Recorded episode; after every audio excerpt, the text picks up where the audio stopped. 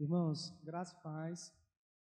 Vamos ouvir a pregação da palavra de Deus. Nós estamos expondo o Evangelho segundo Marcos.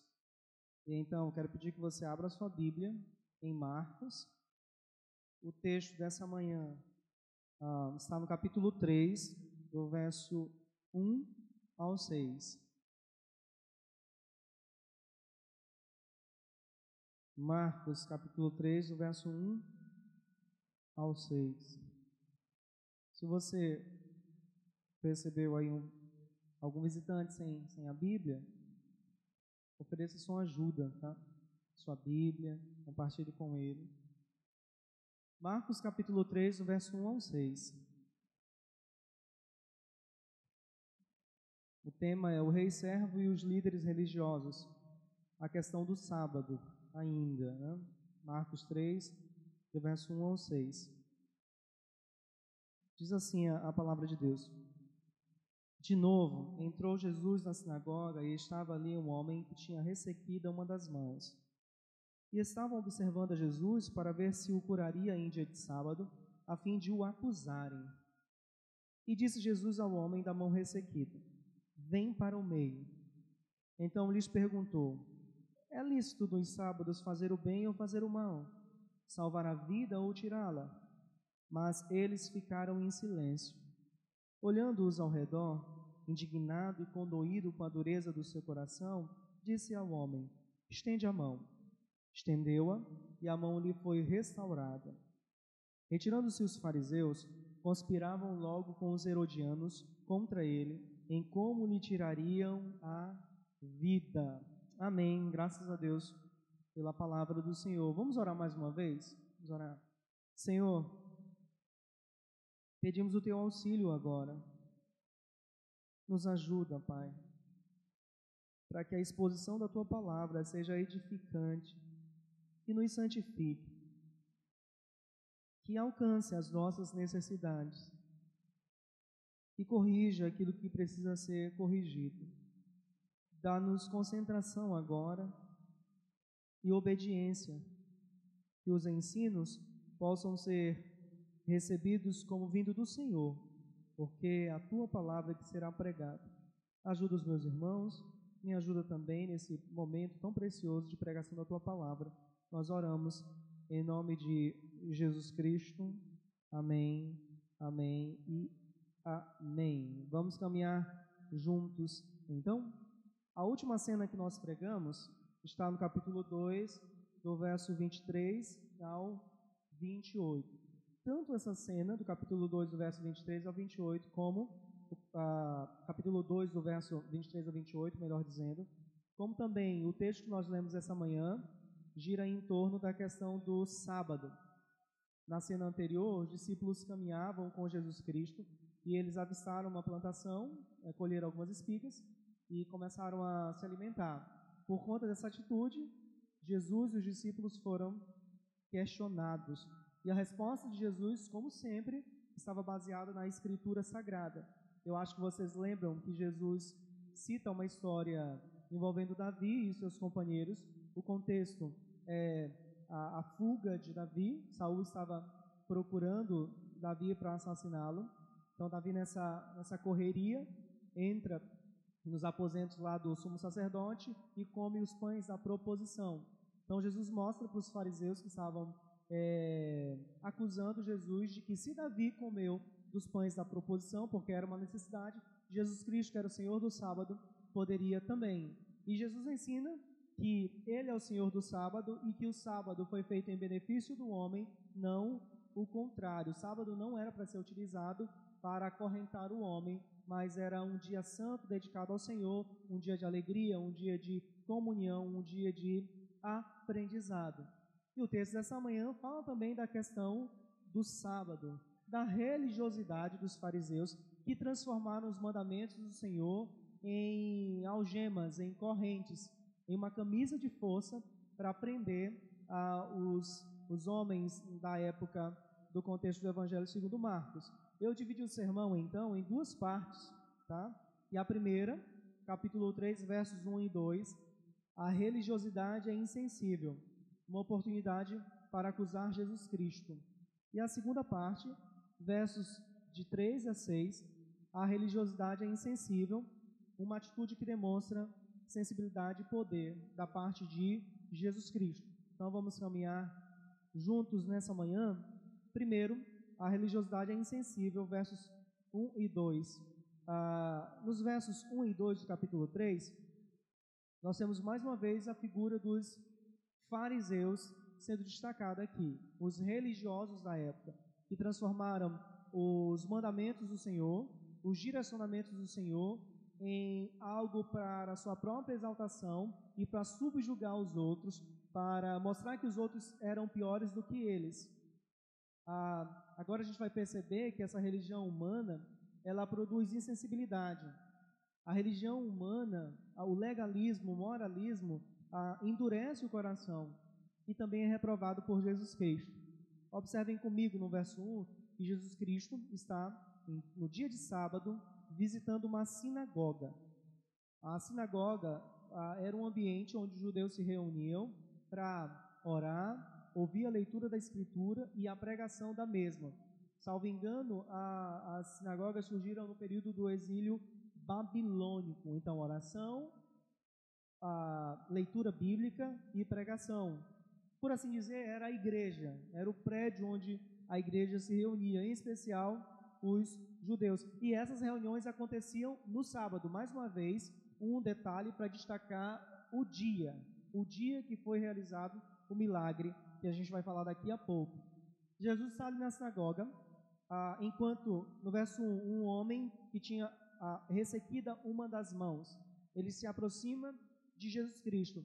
No Evangelho segundo Lucas, Lucas que era o médico, ele traz mais detalhes. Ah, Lucas diz que era a mão direita. No Evangelho segundo Marcos, a gente não tem tantos detalhes assim. A palavra grega aí para ressequida traz a ideia de alguém, de alguma coisa que está murchando, de algo que está definhando, tá? A gente não sabe se o problema nas, em uma das mãos daquele homem, se era de nascença ou se ele adquiriu uma doença na, na, na fase adulta ou se foi por conta de um acidente. O, o, o ponto aqui não é detalhar a doença, mas o que Jesus vai fazer no dia de sábado.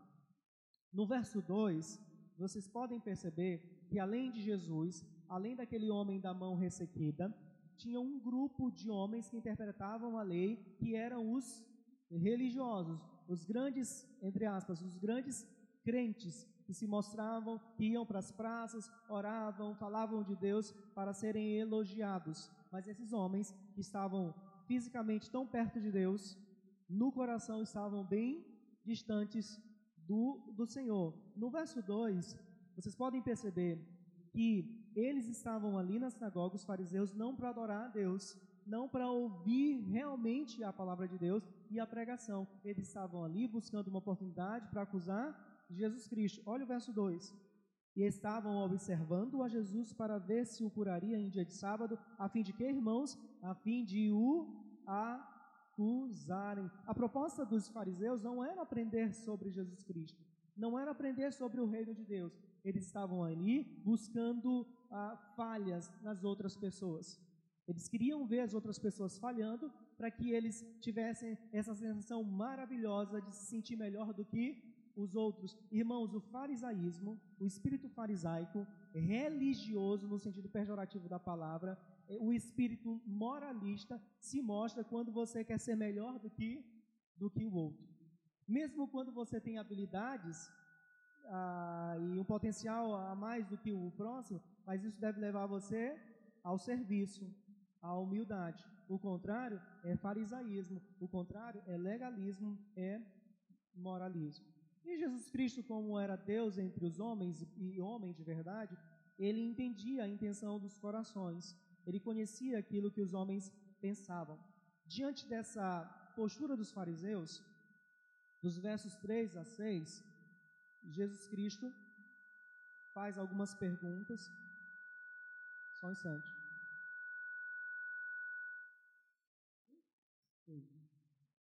Ok? Está dando para ouvir? Ok. Então, nos versos de 3 a 6, nós temos as, as respostas de Jesus Cristo, que vai demonstrar a sensibilidade do Senhor Jesus Cristo e o poder dele de curar aquele homem, em contraponto à insensibilidade dos fariseus e à incapacidade dos fariseus de operarem aquele milagre. Eu queria que vocês percebessem isso, dos versos 3 a 6. Vou, eu vou ler com vocês aqui, versos 3 e 4. E disse Jesus ao homem da mão ressequida: Vem para o meio. Então lhes perguntou: É lícito nos sábados fazer o bem ou fazer o mal? salvar a vida ou tirá-la, mas eles ficaram em silêncio. Era como se Jesus perguntasse assim: Vocês preferem esse legalismo do que ajudar o necessitado? Vocês são tão insensíveis assim? Sabe, é, é, colocando para os nossos dias, é como se eu tivesse com minha Bíblia debaixo do braço e olhasse uma pessoa necessitada, precisando de pão, precisando de, sei lá, de vestimentas, ou de uma palavra, e eu, por considerar aquela pessoa indigna, ou por entender, não, hoje é um domingo, hoje é um dia de culto, eu não vou poder ajudar porque eu vou para o culto. E aqui eu estou colocando uma coisa até interessante.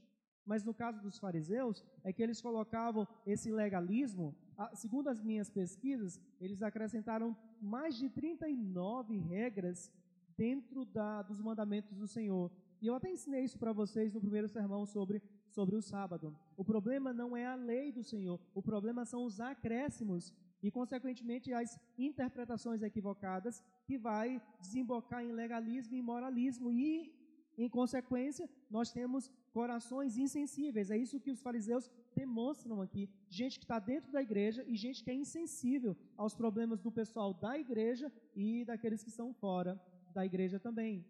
O mestre estava perguntando: vocês são tão insensíveis assim? E o mestre sabia que eles eram assim. Por isso, nos versos, do verso, verso 5, ah, Jesus Cristo vai reprovar essa atitude legalista e moralista dos fariseus. Olha o verso 5 da sua Bíblia. Olhando-os ao redor, indignado e condoído com a dureza do seu coração, disse ao homem: Estende a mão. Estendeu-a, e a mão lhe foi restaurada. Jesus então olha ao redor, e eu imagino Jesus fixando o seu olhar na, nos fariseus, e diante da atitude dos fariseus, o texto diz que Jesus tem dois sentimentos. Ele, primeiro, ele fica indignado. E a ideia de indignação aqui, a, a tradução melhor seria ira, ira, reprovação. Jesus reprova a atitude insensível daqueles homens que diziam conhecer a Deus. Só que a ira de Jesus Cristo aqui não é a raivinha que nós sentimos, não é a ira e não é a reprovação proveniente de um coração invejoso, proveniente de um coração egoísta, entendeu? Não. É a resposta adequada de um Deus que é santo, que é o próprio Cristo, diante do pecado dessa religião que não ama o próximo, dessa religião que não deseja fazer o bem ao próximo. Ele está indignado, ele está reprovando. Percebam que existem atitudes nossas dentro da igreja e fora da igreja que são reprovadas pelo Senhor Jesus Cristo. E tudo que é reprovado pelo Senhor Jesus Cristo, nós devemos abandonar. Então, eles são, Jesus Cristo está indignado, mas também diz que ele está condoído, não é isso? Indignado e condoído. A ideia aqui da palavra é uma tristeza profunda. Ele está triste por causa da dureza do coração dos fariseus. Perceberam então que o mestre divino observa que os corações daqueles fariseus estavam mais atrofiados do que a mão daquele homem? A anomalia no coração daqueles homens era, era bem maior do que a anomalia nas mãos daquele homem que entrou na sinagoga. Só que tudo isso era por causa da dureza do coração dos fariseus. Observaram aí a palavra dureza? Se refere muitas vezes na Bíblia à cegueira, insensibilidade. A ideia aqui é de alguém desprovido de sentimento é alguém que percebe a necessidade, que percebe a dificuldade do outro, mas mesmo assim faz como que nada tivesse acontecido. Se afasta, fecha os olhos, vira as costas e vai embora. Corações endurecidos. Paulo usa essa palavra para se referir aos gentios que é, não tinham sido convertidos ainda pela, pelo Evangelho. Paulo fala da dureza do seu coração em Efésios 4, 18. Então, dureza do coração é peculiar àqueles que não conhecem a Jesus Cristo. Essa insensibilidade é marcante na vida daqueles que não conhecem a Deus de verdade. Os fariseus, eles estavam mais preocupados com as regras do que realmente amar a Deus e cuidar do próximo. Seus corações estavam endurecidos. E Jesus ensina que não há como você dizer verdadeiramente que ama a Deus e ao mesmo tempo não amar o próximo, dizer que entende o amor de Deus e ao mesmo tempo não entender as necessidades do outro. Irmãos, vivemos uma secularização da igreja de uma maneira mais sutil hoje em dia. Não é mais aquela questão de bebida, de fumar, de se prostituir. Isso é pecado. Infelizmente, ainda acontece no meio das igrejas. Mas hoje é, é uma secularização mais sutil. Quando, por exemplo, a gente imita uma sociedade caída no pecado que é autocentrada, uma sociedade que é egoísta, uma sociedade que pensa ah, nos, seus, nos seus próprios bens, na sua própria felicidade e, que dane-se o outro. Nós, nós, somos ensinados a sermos felizes, custe o que custar, independente ah, do outro. Se o outro está infeliz, que ele seja infeliz. O que importa é a minha felicidade. E às vezes a gente vive isso dentro da igreja, infelizmente. E no final da cena, nós somos informados no verso 6 que os fariseus, juntamente com um grupo aí, é um grupo novo para a gente, herodianos, começariam a desenvolver planos e estratégias para assassinar o filho de Deus. Olha o verso 6. Retirando-se os fariseus, conspiravam logo com os herodianos contra ele em como lhe tirariam a vida. Os fariseus, nós já falamos bastante, então só algumas poucas informações sobre os herodianos. Eles ah, eram, eles faziam parte de um partido político, não era um, partido religioso, era um partido político, e eles tinham um desejo, ah, eles lutavam pela causa de Herodes. Ele queria que os descendentes, eles queriam que os descendentes de Herodes continuassem no poder. Por isso que eles são chamados de herodianos. Então, olha, de um lado, um grupo político, os fariseus, do outro, um grupo religioso, melhor dizendo, os fariseus, e do outro lado, um grupo político, os herodianos. E um detalhe também importante: eles não eram amigos. Os fariseus e os herodianos tinham pensamentos antagônicos. Mas sabe aquela máxima que a gente aprendeu na teoria e na prática? É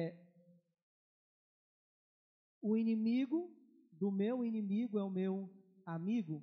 Lembra disso? É basicamente isso que estava acontecendo aqui. Ou seja, o evangelho incomoda os religiosos e incomoda também aqueles que têm ah, posições políticas contrárias à palavra de Deus. Então a oposição a Jesus não era apenas religiosa, mas também política.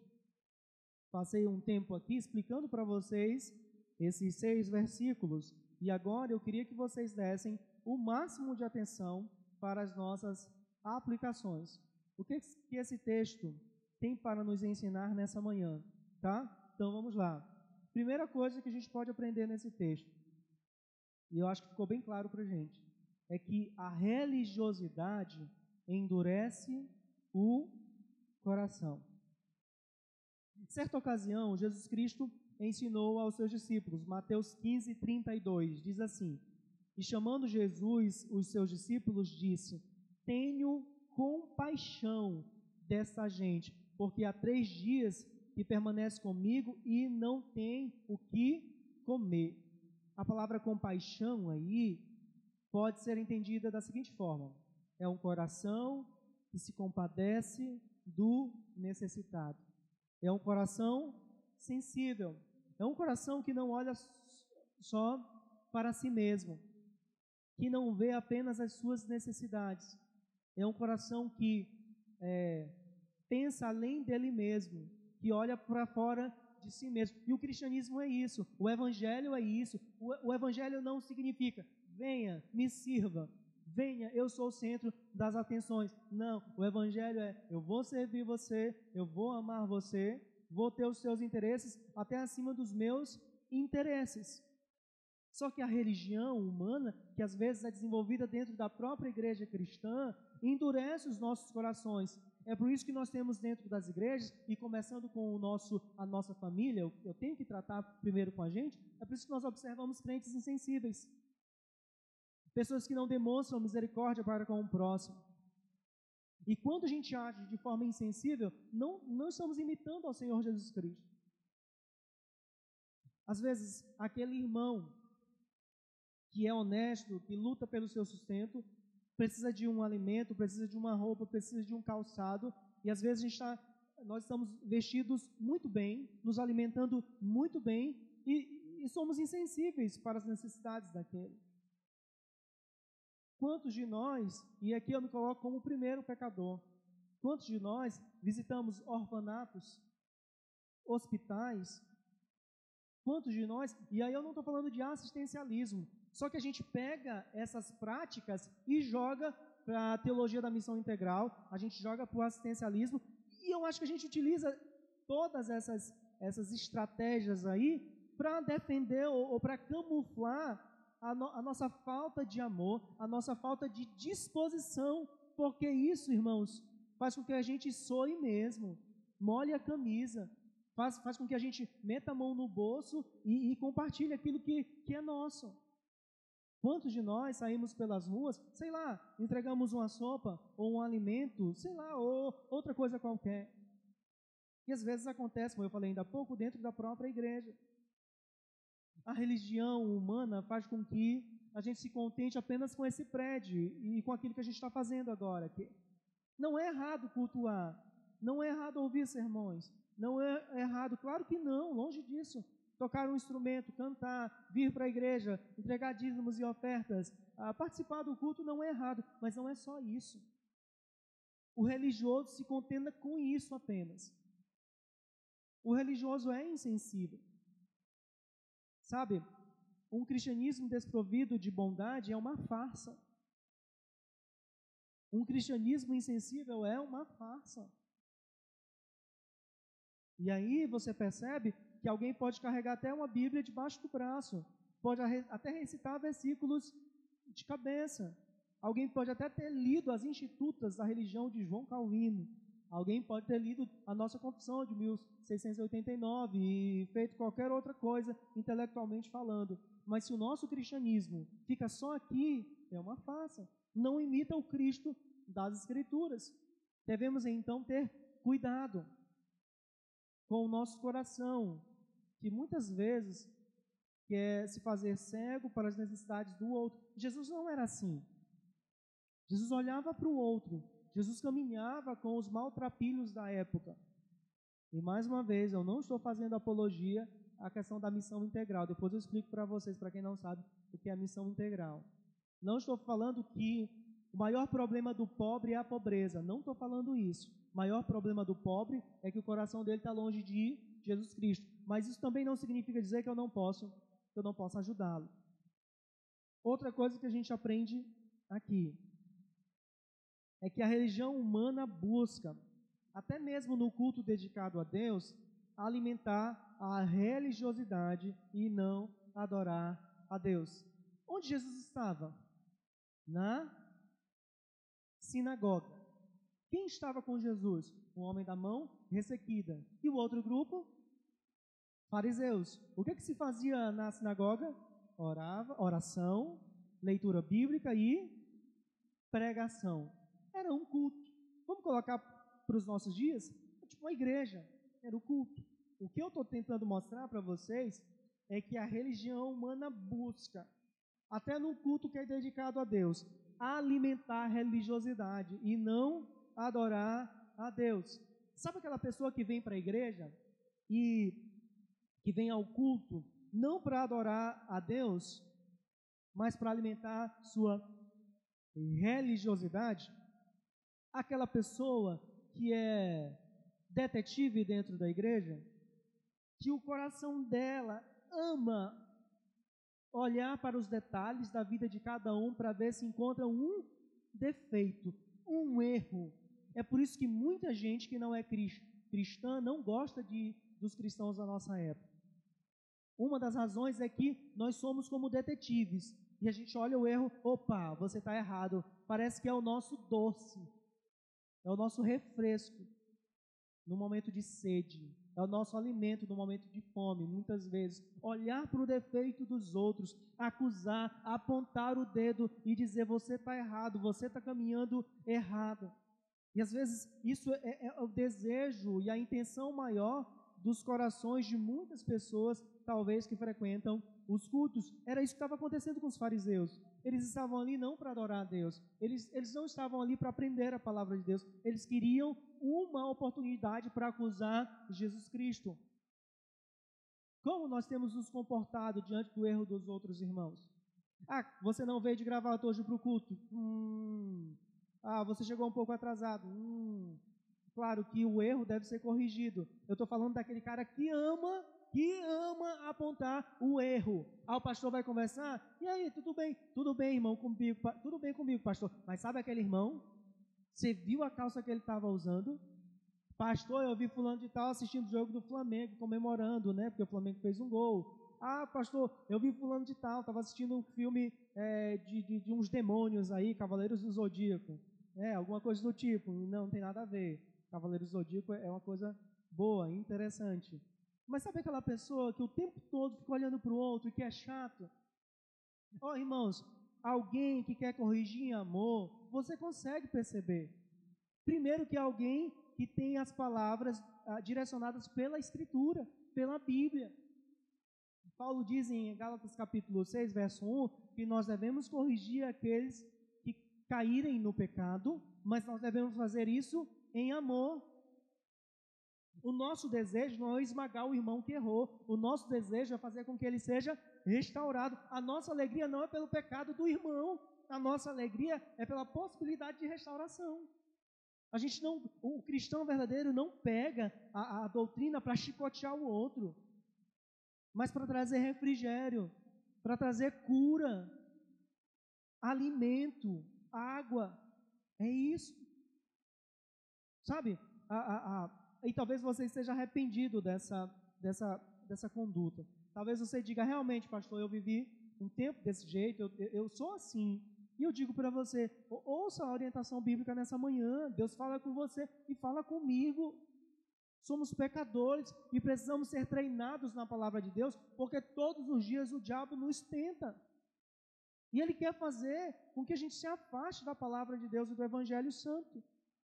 Mas talvez você diga assim para mim, pastor, ah, eu acho que não é assim. Eu acho que a gente tem que corrigir mesmo, que a gente tem que falar, que a gente tem que apontar, que a gente tem que falar, que a gente tem que apontar. Tome cuidado, meu irmão, porque você pode estar desenvolvendo um espírito farisaico dentro de você. Não é assim que se corrige. Vou repetir: nós não amamos apontar o dedo na cara de ninguém. Nós não amamos é, é, mostrar que o outro está errado e que nós estamos certos. O legalismo é assim. O legalismo ama apontar os defeitos para que o legalista se coloque num pedestal e diga: Eu sou o melhor. Eu sou o cara. Que Deus nos livre desse, pecado.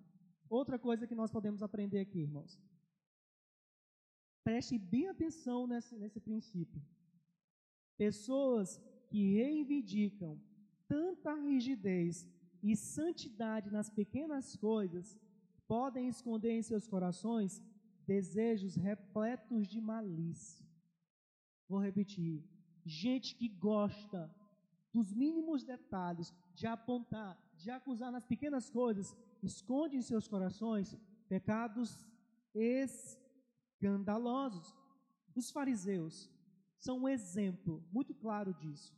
Jesus, em Mateus 23, 27, diz assim: Ai de vós, escribas e fariseus, hipócritas, porque sois semelhantes aos sepulcros caiados, que por fora se mostram belos, mas interiormente estão cheios de ossos de mortos e de toda a imundícia.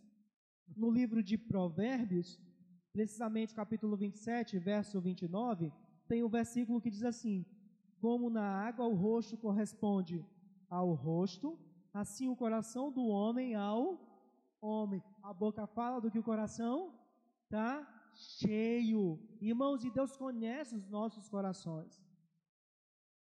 Para crentes superficiais, Deus conhece o seu, o seu, o seu coração. Deus sabe das imundícias que tem dentro do seu coração. Tome cuidado, porque você que se mostra tão santo, você que se mostra tão grande dentro da igreja, pode acalentar e alimentar dentro do seu ser pecados desastrosos. E um dia esse pecado vai derrubar você. Você pode enganar o pastor, você pode enganar o seu irmão, você pode enganar, enganar sua esposa, seu esposo, seus pais, mas Deus conhece você. E um dia vem à tona, para a glória dele. Por isso, não tente se esconder através desse legalismo. Não tente se esconder apontando o erro dos outros.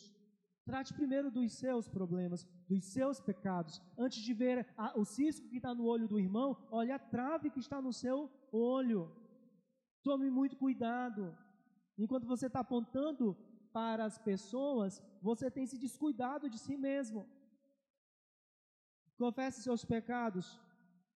Sabe, não, a gente aprendeu no culto de doutrina que, irmãos, é, é, é no terreno do isolamento que nascem as árvores maiores de pecados desastrosos. Sabe, nós fomos salvos para termos relacionamento com Deus e com os outros irmãos. Nós precisamos de Deus e precisamos de pessoas. Por isso, na igreja não deve ter nenhum irmão que fique no isolamento.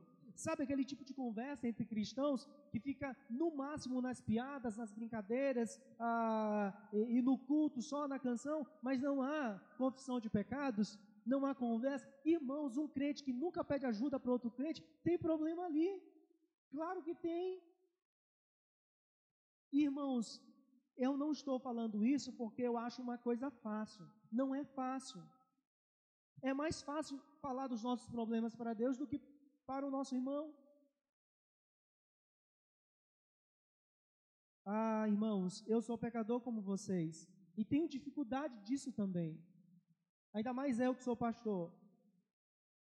Que a figura de um cara acima de toda suspeita, enfim. Eu tenho que ser um exemplo para vocês. Mas eu tenho as minhas vulnerabilidades, eu tenho os meus problemas, eu tenho os meus pecados e eu preciso dos meus irmãos. Às vezes a gente não conta para vocês porque vocês talvez eh, não é saudável. Mas existem pastores que caminham junto comigo e que a gente chora junto. E que eu ouço também sobre os pecados e a gente ora um com o outro. Eu não estou falando que você tem que abrir sua, sua vida para qualquer pessoa e falar tudo sobre você. Mas, irmãos, se você tem sido impaciente, peça ajuda para Deus e peça ajuda a outro irmão também. Irmão, ore por mim. Eu tenho sido impaciente na minha casa, tenho tratado a minha esposa de uma maneira bem ríspida. Ah, ore por mim, irmão, me ajude, me ajude. Um crente saudável é um crente que pede ajuda. Maturidade significa precisar do outro também, irmãos.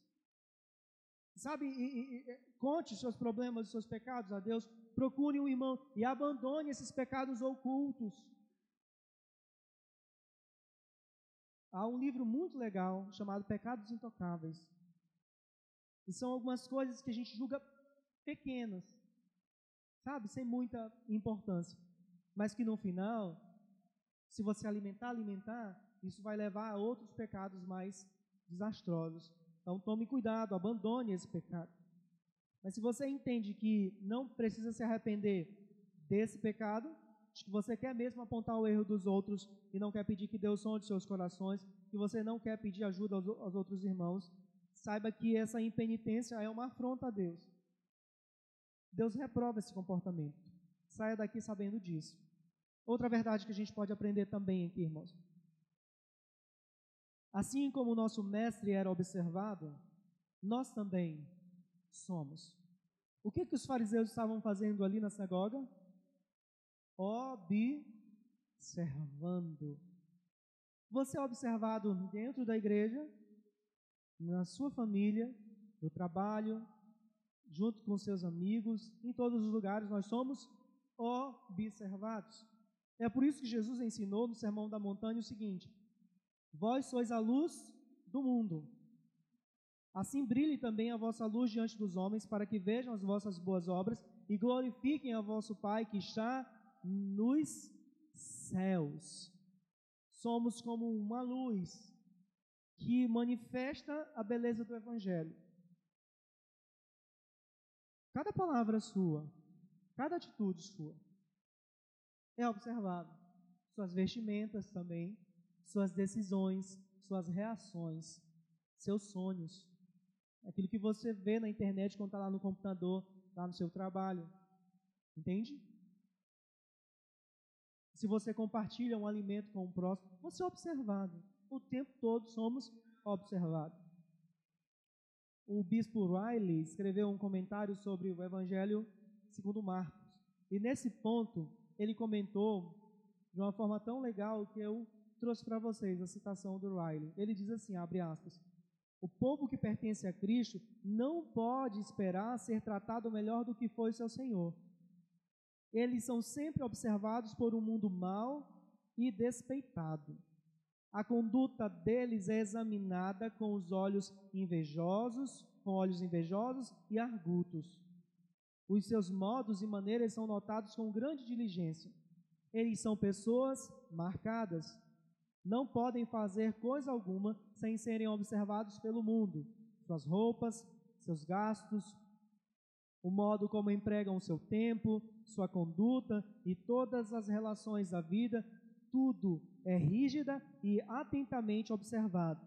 Não importa onde fomos, formos ou o que fizermos, lembremos que tal como sucedeu a nosso Senhor, estaremos sendo observados. O que as pessoas dizem sobre nós? O que as pessoas dizem sobre aquilo que falamos e aquilo que fazemos? Quem é você? Meu amigo, e acima de tudo, Deus olha para você. É por isso que Jesus disse o seguinte: Olha, quando eu voltar em glória, alguns vão dizer: Eu expulsei demônios em teu nome, né? Eu ia para a igreja em teu nome, eu cantava, eu tocava, eu pregava, eu, eu era fiel, eu ia para as programações. E aí Jesus diz: Eu não conheço você. Você não faz parte da minha família. Sabe por quê? Porque Jesus conhece você além das coisas que você faz. Jesus conhece quem é você. Entende? Antes nós somos chamados para ser e depois esse aquilo que somos vai se manifestar nas nossas nas nossas boas obras, não é o contrário. Então, a, o Senhor sabe quem é você. Irmãos, infelizmente, infelizmente, quantas pessoas têm apresentado um testemunho terrível fora do prédio aqui que a igreja se reúne. É o aluno que, que pesca, na, que cola na prova. Sabe, é a aluna que se veste de uma maneira sensual dentro da faculdade. É o crente que não sabe conversar, que não sabe comentar devidamente as coisas nas, redes sociais. São pessoas que ah, estabelecem um posicionamento político que é contrário ao Evangelho de Jesus Cristo gente que é egoísta, que os vizinhos sabem, gente que passa a não dar um bom dia, por exemplo, gente que briga com o vizinho só porque deixou o carro aqui mais perto da casa, perto da garagem. Não tem essa sensibilidade e, e esse, esse senso de que, de que você é discípulo de Cristo e deve manifestar essa luz diante de Deus e dos homens. Tem gente que diz: Olha, eu não vou ser cristão porque se for para caminhar com Cristo do jeito que fulano caminha, eu não quero fazer isso. Gente que às vezes tem menos compromisso do que o, do que o descrente. O descrente às vezes é fiel à, à, à sua visão de, de, de mundo, é, sabe? E às vezes o, o, crente não é, vem quando quer, por exemplo, ao culto público, ou se relaciona se quiser, ou usa a Bíblia como, como um restaurante que escolhe aquilo que é melhor ah, para o seu paladar, enfim. Gente que não se diferencia quase em nada do povo que está no mundo, a não ser pelo nome de crente. Só que o inferno está cheio de crentes. E as portas estão abertas do inferno para crentes também. Não há espaço no inferno para regenerados. Não há espaço para crentes. Então, quem é você? Nós temos a missão de manifestar a luz do Evangelho em nossas palavras e em nossas atitudes. Jesus era o Filho de Deus e nos ensina, como verdadeiro homem, a amar a Deus sobre todas as coisas, a ir para a cruz e não negar a palavra do seu Pai. Isso vai acontecer com a gente.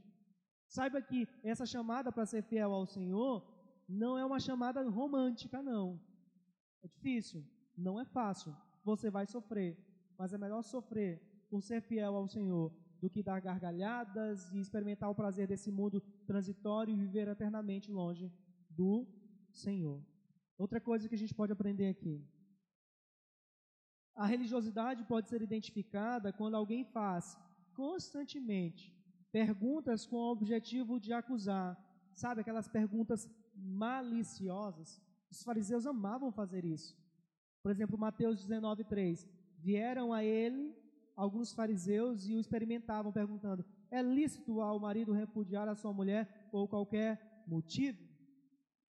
Só que a pergunta não é buscando uma resposta para ser edificado, para ser orientado.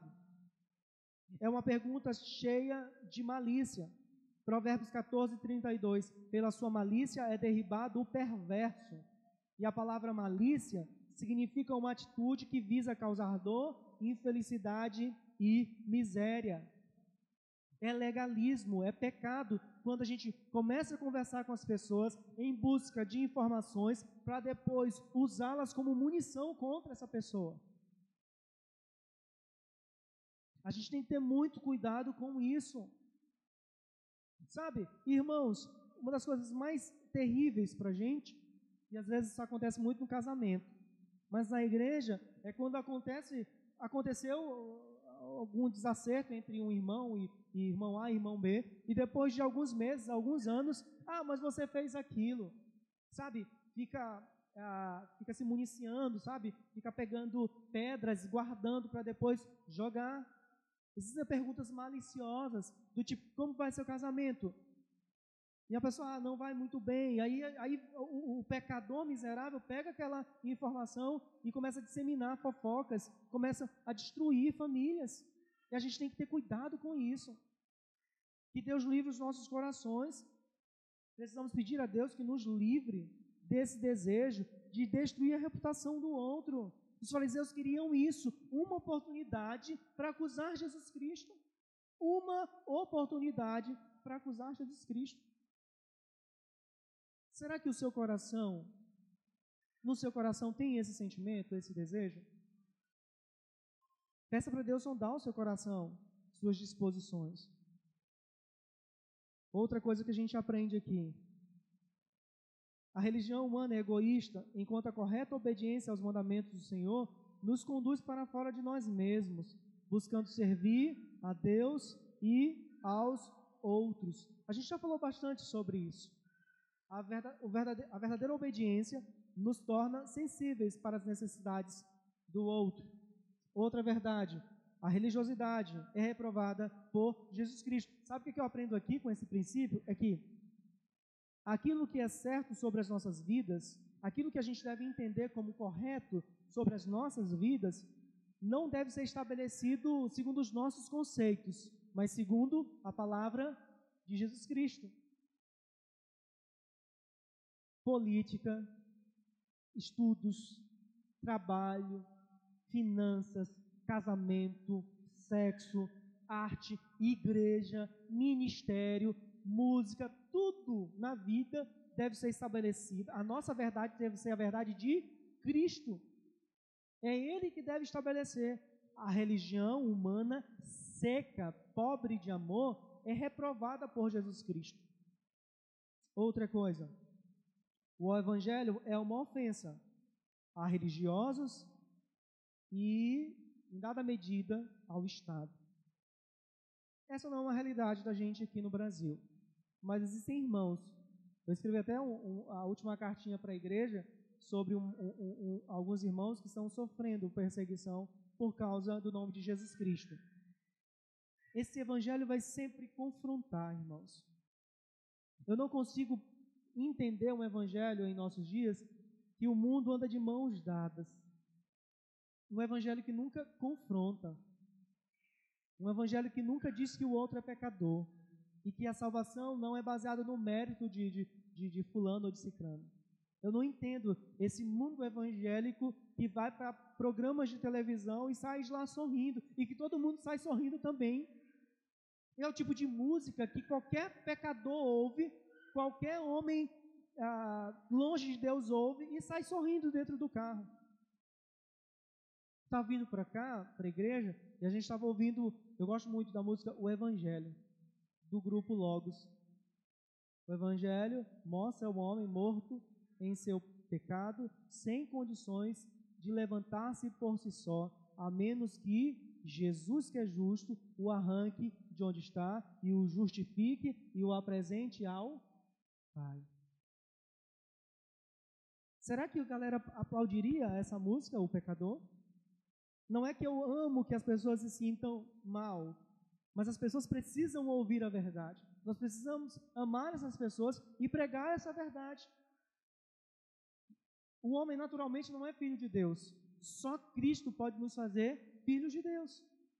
E os benefícios que o Senhor derrama sobre todos os homens não é prova do seu amor salvífico, é prova da sua graça indistinta, que alcança todos os homens, mas amor salvífico só por meio de, de Jesus Cristo. E saiba você que por ser um discípulo de Cristo Jesus, você vai sofrer perseguição, você vai ser confrontado, afrontado, você vai sofrer. Mas graças a Deus por esse sofrimento santo, de ser injustiçado por causa do nome de Cristo, de ser colocado para escanteio por causa do nome de Jesus Cristo. E eu encerro aqui. No verso 6, não sei se vocês observaram, Herodianos e fariseus estão juntos, tramando a morte de Jesus Cristo. Mas em última análise, esse é o princípio. A morte de Jesus Cristo foi o cumprimento de um plano traçado por Deus antes da fundação do mundo. Foi isso que Pedro falou ali nos primeiros capítulos de Atos dos Apóstolos. Império Romano e os judeus, alguns judeus, se uniram para cravar o nosso Cristo na cruz. Mas, em última análise, quem cravou a mão de Cristo na cruz do Calvário foi o Pai que é santo por causa dos nossos pecados. Cristo, ao curar aquele homem, ao manifestar que ele era o Messias, ele estava dizendo: Eu vim para morrer pelos eleitos de Deus. E Cristo de fato morreu. Ele morreu na cruz, padeceu por causa dos nossos pecados, sofreu o abandono do Pai, a acusação injusta de meros pecadores, para amar pecadores como eu e você. Glórias ao Cristo que não se vendeu a nenhum sistema.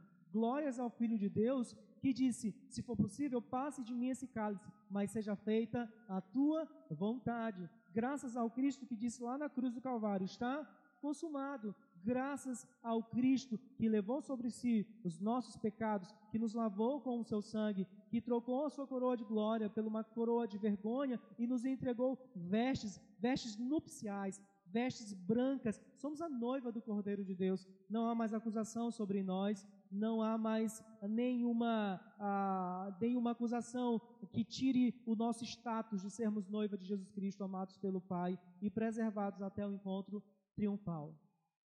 Que Deus nos afaste do pecado do legalismo e do moralismo. Que Deus nos afaste desse espírito farisaico. Que possamos obedecer a palavra de Deus como a Escritura nos ensina. Que possamos usar os mandamentos do Senhor para corrigir, sim, mas corrigir em amor. Que o Senhor nos dê sensibilidade para que vejamos os nossos pecados, para que Deus nos afaste desse coração que ama apontar o erro dos outros, que possamos ser sensíveis como o Senhor Jesus Cristo foi, que possamos estender as mãos, que possamos compartilhar aquilo que nós temos, que possamos desenvolver um cristianismo que cuida do órfão e da viúva, que é a verdadeira religião, que possamos adorar o Senhor Jesus Cristo, porque herodianos e fariseus tramaram a sua morte, mas acima de tudo, sabemos que foi Deus que colocou o seu Filho bendito lá na cruz do Calvário, para que eu e você fôssemos transformados em filhos do amor do Senhor. Vamos orar, irmãos? Senhor, obrigado por tua palavra nessa manhã. Pedimos ao Senhor que afaste os nossos corações desse espírito farisaico que lê a palavra só com o objetivo de, de encontrar regras para acusar o próximo. Nos ajuda, Senhor, a ser como Cristo, a obedecer a mensagem apostólica, e mesmo quando olharmos um irmão em pecado, que possamos ter a atitude correta, desejar, não, não acusar, mas apontar o caminho do Evangelho para a restauração daquele irmão. Afasta de nós essa disposição de vir à tua casa só para olhar os defeitos dos outros e para nos mostrar uh, como melhores, mais espirituais. Afasta de nós a podridão do legalismo e do moralismo, Senhor. Que nossa obediência seja santa e que isso nos leve a amar o nosso próximo. Nos ajuda a termos um coração sensível como o coração de Jesus Cristo, que estava com os mais necessitados, que era sensível diante das necessidades do próximo. Nos ajuda, Senhor. Afasta de nós ao desenvolver uma religião desprovida de amor, que possamos estender as mãos, abrir o nosso coração, compartilhar aquilo que temos com aqueles que precisam. Ó Deus bendito, e que o Senhor possa nos lembrar que o teu amor por nós foi revelado na morte e na ressurreição de Jesus Cristo, que fomos salvos, redimidos e justificados por meio da obra de Jesus Cristo. Herodianos e fariseus tramaram a morte do Cordeiro de Deus, mas foi o Senhor que enviou o seu Filho para nos substituir na cruz do Calvário. Glória, pois, ao teu nome, hoje, amanhã e eternamente. Nós oramos em nome de Jesus Cristo. Amém. Amém e amém. Deus aplique Sua palavra em nossos corações.